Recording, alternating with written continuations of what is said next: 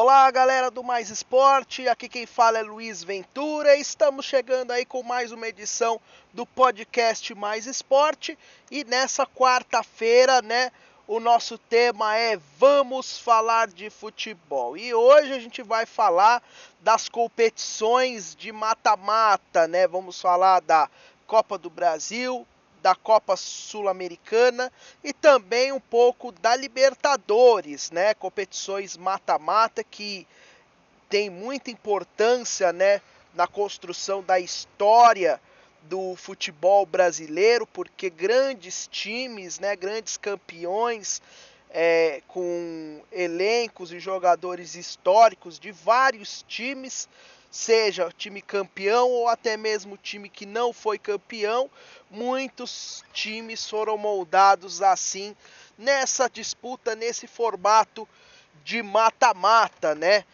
Muita gente vai se lembrar do grande Santos dos anos 60, da academia do Palmeiras, depois, um pouco mais para frente, né, o, os times do Flamengo, o, o do Internacional, o Grêmio do Filipão, Copeiro, o Cruzeiro dos anos recentes, o Corinthians, né, campeão brasileiro lá nos anos 90, tudo isso em, fazendo a fama em torneios mata-mata, né, sendo campeões e torneios mata-mata. E é legal, né? Sempre uma competição assim, como a Copa do Brasil, a Libertadores e também né, a Copa Sul-Americana, que chegam nesta fase mais decisiva, onde temos os confrontos entre as equipes mais importantes. A Copa do Brasil já deu a sua prova de emoção no último final de semana, quando o São Paulo eliminou o Fortaleza, e nas próximas semanas tem início aí o mata-mata da Libertadores. Essa semana também tem o mata-mata da Copa Sul-Americana, né? Com o São Paulo, o Bahia e o Vasco ainda representando o futebol brasileiro. Mas, né, nesse podcast, mais do que falar das competições, né, da projeção, né, de quem vai ganhar, do que, que vai acontecer para frente, né? A gente, eu quero destacar a importância, né, dessa competição dentro do calendário hoje do futebol nacional, do futebol brasileiro. Por quê? Porque o Campeonato Brasileiro pegou de vez, né, o formato de pontos corridos, né, de turno e retorno, todos contra todos, ida e volta. E muito mais do que pelo fato da emoção, da competitividade e de realmente ganhar aquele time que, for, que foi o melhor, o mais regular ao longo de toda a temporada, né? Esse formato de pontos corridos se dá mesmo por questões econômicas, porque com mais jogos entre os times, né? Tem mais jogos passando na televisão, os clubes arrecadam mais dinheiro com bilheteria, arrecadam mais dinheiro vendendo, né, publicidade, vendendo os direitos de transmissão, né? Tanto que os clubes não quiseram abrir mão desse formato agora nessa temporada para ver se conseguia, né, fazer ela encaixar lá no mês no ano de 2020 para não precisar estendê-la para o ano que vem. Os clubes não quiseram abrir mão desse formato. E desse formato, né, infelizmente, né, acaba premiando o time mais regular, o time com que joga melhor durante toda a temporada, só que para conseguir isso, né, o time precisa ter grana, precisa ter investimento para contratar técnico bom, jogadores bons e dessa forma poder ser campeão. Então, muitos times que foram campeões brasileiros em outras épocas, dificilmente se dão a ver um investimento, né, de alguém que coloque grana, dificilmente serão campeões, né? Um exemplo é o Chelsea, né, que só voltou a ser campeão inglês depois chegou um milionário lá para colocar grana, né? No, no time do Chelsea. O mesmo para o Manchester City, né? Senão ficaria eternamente Arsenal com o Liverpool e o Manchester United sendo campeões ingleses e raramente um ou outro time iria conseguir quebrar essa essa onda, como acontece na Alemanha. Raramente a gente tem, tem visto equipes fora o Bayern de Munique ser campeão. É um outro ano Borussia Dortmund, às vezes pinta um, um Wolfsburgo, um, uma outra equipe, né? Um Werder Bremen, né? Mas também são equipes o quê? Que conseguiram chegar lá porque fizeram um bom planejamento e fizeram e tiveram um bom apoio financeiro naquela temporada, fizeram as contratações corretas, deu tudo certo e conseguiu chegar ao título. E aqui no Brasil isso é cada vez mais difícil, porque primeiro, né, os clubes estão atolados em dívidas, né? Todos, desde o que hoje gasta mais, que é o Atlético Mineiro, o Flamengo, até aquele que está na ponta de baixo da tabela né? Todos estão atolados de dívidas. E, e também aqui no Brasil tem a questão de, da cultura, da estrutura dos nossos clubes, né? Que ainda é o regime presidencialista e esse regime presidencialista faz com que a política, né, dentro do clube mude a cada dois anos. Então não há um planejamento, né? Como por exemplo dentro das esferas políticas comuns, né, estadual, municipal, federal. Muda o partido ou muda a pessoa que estava lá no comando, muda toda a forma de administrar a cidade, o governo, o país.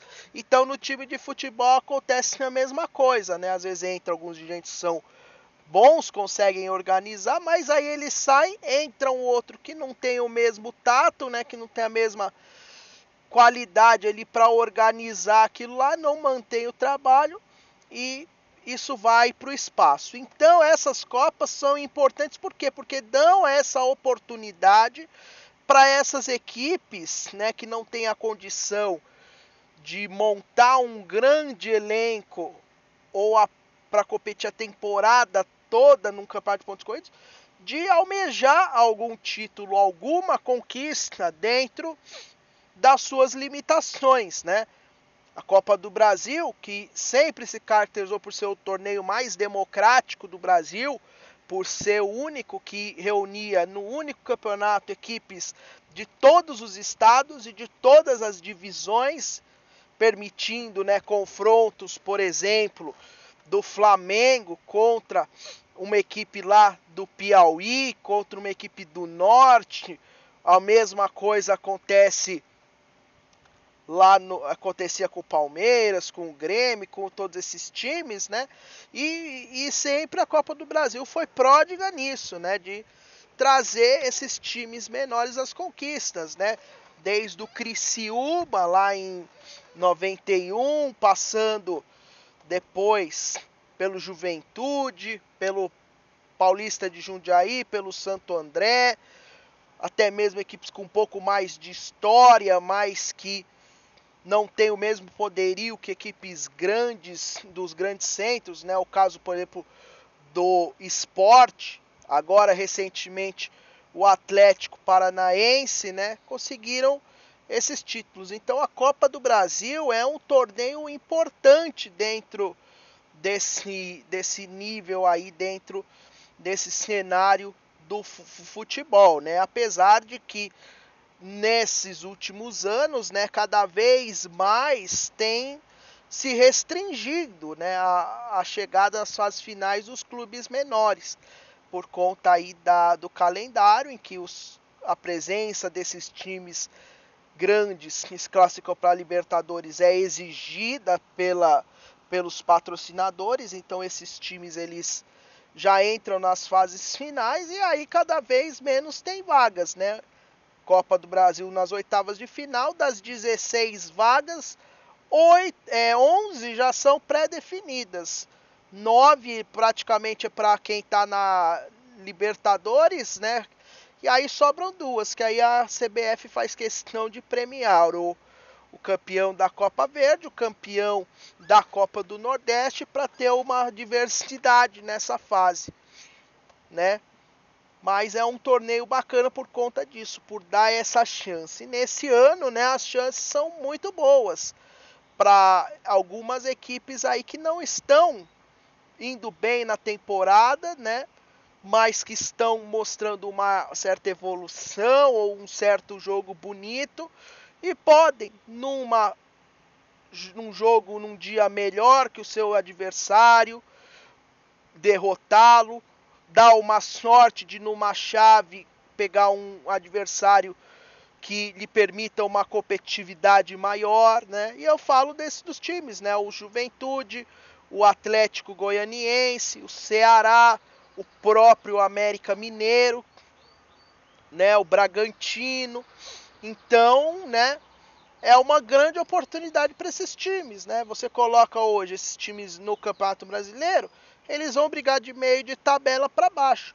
Mas agora pega aí uma Copa do Brasil, por exemplo, veja o confronto Bragantino e Palmeiras. O Palmeiras ganhou do Bragantino, né, no há meses atrás no Brasileirão lá. Só que agora a história é diferente. Lá naquela época o Palmeiras estava bem, estava invicto, o Bragantino mal, pensando em trocar de técnico. Agora não, o Bragantino tá com um técnico que encaixou, começou a fazer o time jogar bem de novo.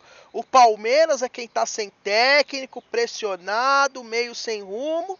E numa dessas pode acontecer do Bragantino que tem menos investimento, né, na teoria, né, apesar do novo patrocinador agora, mas tem um time inferior que o Palmeiras ir lá e derrotar o Palmeiras.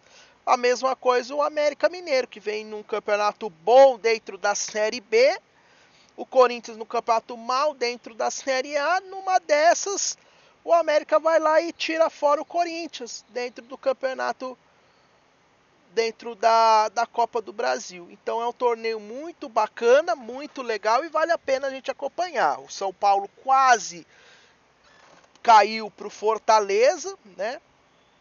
E, e as emoções prometem para as próximas etapas. Agora, em relação aos mata-matas sul-americanos, né? O mesmo para a Sul-Americana vale, né? Em relação à Copa do Brasil, a, em comparação ao Brasileirão, né? A Sul-Americana em relação à Libertadores, porque a Libertadores, né? Já foi mais pródiga, por quê? Porque antigamente tinha menos clubes participando, eram só dois de cada país. Aí depois se ampliou, passou a ter três do Brasil, quatro do Brasil e da Argentina. Aí subiu para cinco, agora já chega a ter sete, né? Do Brasil, da Argentina, dependendo aí, pode chegar até a oito, nove. E para equipes como de países como Equador, Chile, Colômbia, o próprio Uruguai, que já foi gigante, o Paraguai, fica mais difícil realmente ganhar a Libertadores. Tanto que a gente vê aí, né? Os brasileiros passaram em peso, os argentinos passaram aí também com seus favoritos e quem surpreendeu foi o futebol equatoriano, né? Chegando com três no mata-mata da Libertadores, né? Mostrando a boa fase do futebol do país. Mas na Sul-Americana, né? Acaba sendo um torneio mais pródigo ainda, porque, né? Além de destacar, né? Equipes medianas que talvez veem na Sul-Americana a única chance de conquistar um título internacional e até se alavancar no cenário internacional, coloca, né, para equipes que já jogaram a Libertadores nessa mesma temporada, uma nova oportunidade de ser campeão. São Paulo está nessa toada, mas tem aí o Bolívar com a sua altitude que pode dar uma incomodada, o Júnior de Barranquilha, a Universidade Católica que mandaram bem na Libertadores né, dentro da fase de grupos, quase ali conseguiram a classificação. Tem o Defensa e Justiça, o Penharol. Então é um torneio que acaba ganhando também esse charme, apesar de que Eu, acredito, eu acho que esse formato da Copa Sul-Americana, né, ele precisa realmente da correção que vai ser feita no futuro, né? Acho que deveria se criar mais jogos, ser um torneio com o mesmo formato da Libertadores, fase de grupos e o mata-mata ali paralelo, como é a, na Europa, porque ficou um hiato muito grande, né? Ninguém lembra da Sul-Americana aqui no Brasil, né? A primeira fase aconteceu lá antes da pandemia, em fevereiro, e agora ninguém mais lembra quem classificou, com quem os brasileiros jogaram, quem os brasileiros eliminaram, até mesmo os brasileiros que participaram dessa Sul-Americana, ninguém lembra. Por exemplo, Fluminense era o dos representantes brasileiros, o Atlético Mineiro, Goiás, junto com o Bahia e o, e o Vasco da Gama, e o Fortaleza, que também caiu fora, mas ninguém lembra. Mas é um torneio legal, né? E alguns times que já foram grandes aqui dentro da América, mas que hoje estão um pouquinho mais em baixa, podem voltar a ter uma chance de glória, né? Casos do São Paulo, do Independiente, do Penharol, do Vélez, do próprio Atlético Nacional. E equipes até que a gente não dá nada, numa dessa pode surpreender, como o Vasco, tá aí, pegou um Caracas da Venezuela, quem sabe, agora eu não tô com parceiramento aqui, mas quem sabe numa fase à frente tenha um outro time mais frágil, que possa ir avançando e sonhar, e numa dessa desponta, né, numa competição como essa, uma equipe como o Independiente Del Valle, que foi o campeão no ano passado e é considerado por, tu, por muitos né, o melhor, um dos melhores times da América do Sul, mesmo jogando a competição secundária que é a Copa Sul-Americana. Então vale muito a pena a gente ficar de olho nessas competições e as competições são importantes dentro do nosso calendário, não podem acabar de jeito nenhum, porque é, é, o que dá a graça, né? Muitas vezes um, vai ter alguns anos que o Campeonato Brasileiro vai ficar sem graça, vai ficar monótono, vai ter um campeão já antecipado, um time que vai largar vantagem, ou até mesmo vão, vai ter jogos que já não vai ter mais graça, né? Por conta da diferença de pontos. E mata-mata é sempre especial, é sempre chama atenção. Você sendo torcedor dos times que estão em disputa ou não, se é um jogo que vale classificação, quem ganhar classifica, quem perder tá fora. Se empatar vai para os pênaltis, chama muito atenção, né? Todo mundo quer assistir, dá uma audiência muito bacana e, e, e forma jogos muito bons. Eu gosto desse tipo de torneio.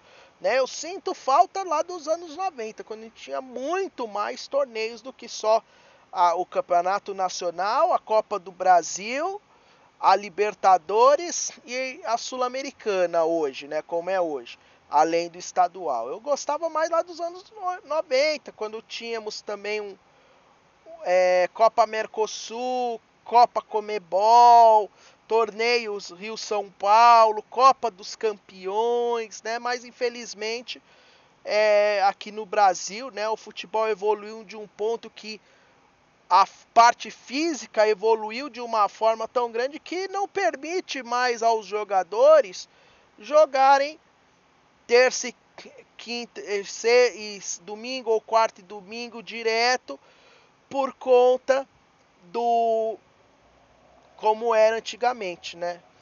O desgaste acaba sendo muito maior. Nesse ponto, acabou sendo uma perda para o futebol essa questão aí da melhora da parte física, mas não permite mais, pelo menos segundo os especialistas, os jogadores de jogarem quarto e domingo, quarto e domingo jogar muitas competições, né? Hoje os campeonatos param para outras competições serem jogadas. Antigamente eles jogavam um campeonato junto com o outro, estava tendo Copa do Mundo, mas era realizado outro campeonato tinha Libertadores jogando Libertadores, ah, jogava também quem não estava na Libertadores, jogava Rio São Paulo, jogava outros torneios. E assim era, eu achava muito legal. Eu acho uma pena que não tenha mais esses tantos campeonatos e por isso a gente precisa valorizar esses que tem para não acabar, né? Porque para mim vai ser muito triste, né? A gente até citou no post da Liga dos Campeões que a gente fez na semana passada no Almanac, que é que eles querem mudar lá. E seria muito ruim começar a ter um campeonato desses, né? Elitista, né? Porque o bacana é a gente ver histórias como o Afogados, que eliminou o Atlético Mineiro esse ano, histórias de outros anos, né? Que a gente lembra, o Asa de Arapiraca contra o Palmeiras, o 15 de Campo Bom contra o Grêmio, o Baraunas contra o Vasco, dos anos 90, né, o Linhares contra o Fluminense em Copa do Brasil, o Paulista de Jundiaí campeão, o Santo André, o Criciúma. Então esse é o bacana do futebol e por isso vale a pena você curtir aí nesse fim de semana acompanhar, mesmo que o seu time não esteja jogando, ou acompanhar outros jogos aí dessas competições a Sul-Americana, a Copa do Brasil também. E para terminar esse podcast, claro que a gente não pode deixar de falar mais uma vez dos problemas do futebol brasileiro, né, que escancararam essa semana. Um, a gente já comentou no podcast segunda-feira, né, o questão lá do futebol feminino com o, com o time do Taboão da Serra que está jogando sem estrutura nenhuma, né, sem apoio nenhum e a Federação Paulista, né, vem aí com uma postura de tipo, ah, a gente tá dando apoio, a gente tá fiscalizando, mas aí é culpa do clube errado, é culpa da federação também. A federação tem que estar tá vendo se os seus filiados estão ajudando ela a desenvolver o futebol. A federação não cabe só organizar o campeonato e permitir o time de disputar ou não tem que fiscalizar também, né? De ver se está tendo condição para jogar, se o time está cumprindo, né? Porque lá na, no, na Europa é assim, se o time não está cumprindo, ele é excluído da liga, ele é desfiliado, né? Seja profissional ou amador, né? Porque denigre o esporte. E no caso aí do time de Taboão é a mesma coisa. Eu, tava, eu vi reportagens nesses dias, né? Falando da estrutura lá. É bacana o esforço que elas estão fazendo, né? De muitas trabalham com outras coisas e vão lá treinar, mesmo sem receber, mesmo tendo que gastar dinheiro do próprio bolso, porque amam o esporte. Também teve a situação do Realidade Jovem que saiu às três da manhã de Ribeirão Preto para jogar às 11 da manhã aqui em São Paulo, no mesmo dia contra o São Paulo, no CT da Barra Funda. Cadê a empatia? Pô, CT da Barra Funda, o que custava o São Paulo convidar o time, ó, vem um dia antes, vocês se alojam aqui no CT para jogar com a gente. O que custava o São Paulo oferecer isso? A federação oferecer um hotel para elas passarem a noite aqui, chegarem mais descansadas para o jogo né? Futebol, desenvolver o futebol, federação, não é só é, colocar o time para participar do campeonato, não. É dar condições para que elas pratiquem e melhorem o seu nível. Desenvolvimento é isso, é você melhorando a cada, a cada dia com o passar dos tempos. Não adianta nada. Ela joga o campeonato hoje, acabou o campeonato, também o campeonato aí que vai durar dois meses, só acaba o campeonato não vai jogar mais nada como que elas vão se desenvolver. Por isso que a federação, na minha opinião, errou nesse campeonato paulista. Tinha que ter criado duas divisões, né? A divisão com os times profissionais e a divisão com os times em desenvolvimento, né? E aí fazer um campeonato mais longo para ambos, né, para poder jogar, para poder se desenvolver. Ah, mas teve que juntar porque não dá para fazer um campeonato decente com seis times, um quadrangular, porque não não atrai mídia, não atrai patrocinador, horas. Né? Então que a federação dê um jeito de dar condições para que o campeonato seja equilibrado, porque um patrocinador dificilmente no futuro vai querer postar, associar a imagem ao campeonato de uma federação que coloca para jogar no mesmo campeonato um time que é profissional e um outro time que não tem condição. Eu acabei de falar a Copa do Brasil é democrática e dá oportunidade para todos, mas são todos de nível profissional. Né? A CBF não coloca um time é, amador lá do não sei aonde para jogar com, com o Flamengo para passar vexame, né? Claro, é vexame pelo resultado que passou. Eu diria que para as meninas não é vexame, é um orgulho. Vexame é para a federação, porque escancara o quê? Não que o nível do campeonato é fraco, escancar que a federação não está apoiando. É vexame por causa disso, que a federação não está apoiando os clubes, as jogadoras em desenvolvimento. Só põe elas para jogar o campeonato e que se virem por si. Isso está errado. E outra coisa que não podemos deixar de falar do futebol dessa semana é o caso aí do São Bento com o time do Criciúma. Que o São Bento não teve jogadores, teve que entrar em campo com 11 mais um reserva que era o goleiro e conseguiu ainda assim segurar o seu resultado e não perdeu para o Criciúma, ficou no 0 a 0 em casa, né? A gente já tinha dito isso lá no jogo na época do Flamengo, também quando teve esse protocolo aí, errado, né? A, a CBF quer também fica com essa história, a gente tem que preservar a saúde do jogador, mas também a integridade do campeonato. Esse é um ano atípico. Para mim, na minha opinião, os campeonatos não deveriam nem estar tá sendo disputados, né?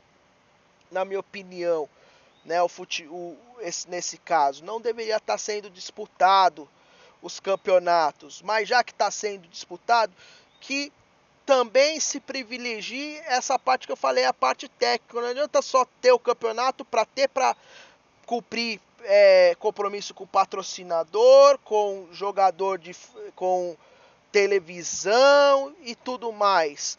Tem que ter um campeonato que vai entregar um produto bom. A gente já destacou isso em outros posts. O futebol a, hoje é um nicho de mercado, é um marketing. Se o produto for bom, vão comprar. Se não for, não vão comprar. E por que ninguém compra a Série C para transmitir numa TV aberta ou numa TV fechada?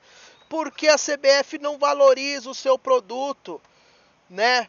A Série A e a Série B está começando a ser valorizada agora pela CBF, por isso que a CBF não quer entregar a liga para os clubes, porque senão ela vai perder a boquinha, mas na Série C, na Série D, ela não faz o seu papel direito também, entrega um torneio meia boca e não preza pela qualidade.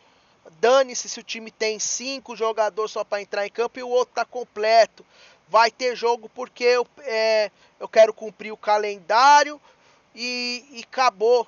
Não, que, não quero saber da parte técnica se vai ser bom ou ruim. É triste, assim como o caso lá do São Caetano também, que a gente não pode deixar de falar. Que semana passada, é, é, mês passado, ganhou a, a Série A2 do Paulista, foi campeão, conseguiu acesso, mas teve uma briga lá e e os patrocinadores fugiu. E aí o time passa essa vergonha aí que foi tomar 9 a 0 do, do Pelotas pela Série B, escalando jogadores de, de base. Aí vem o seu Nairo e, e, e fala que isso é que culpa foi dos jogadores que fizeram greve. Pô, o cara trabalha, o cara tá lá treinando todo dia, se dedicando para o clube, abriu mão talvez de jogar em outros clubes, em outros lugares para ficar ali no projeto do São Caetano e você não paga, aí é brincadeira, né? E aí vem pôr culpa neles. E aí cadê a CBF? É mais uma imagem. Por isso que o futebol no Brasil continua essa mesma situação e cada vez mais está sendo superado pela Argentina, pela Europa, criando no povo essa situação de que lá é melhor do que aqui, porque o Brasil não se valoriza, seja na organização dos campeonatos, seja no desenvolvimento do futebol feminino, seja aí na organização dos clubes. Por isso que o futebol brasileiro tá essa porcaria aí. Então, esse é o que a gente não podia deixar de falar. Vamos terminando por aqui o nosso podcast. Obrigado, galera, por ter ouvido. E fiquem ligados nas nossas redes para saber de novidades aí dentro do Mais Esporte, novos podcasts, novos posts, novos conteúdos para você. Valeu, galera. Obrigado. Tchau.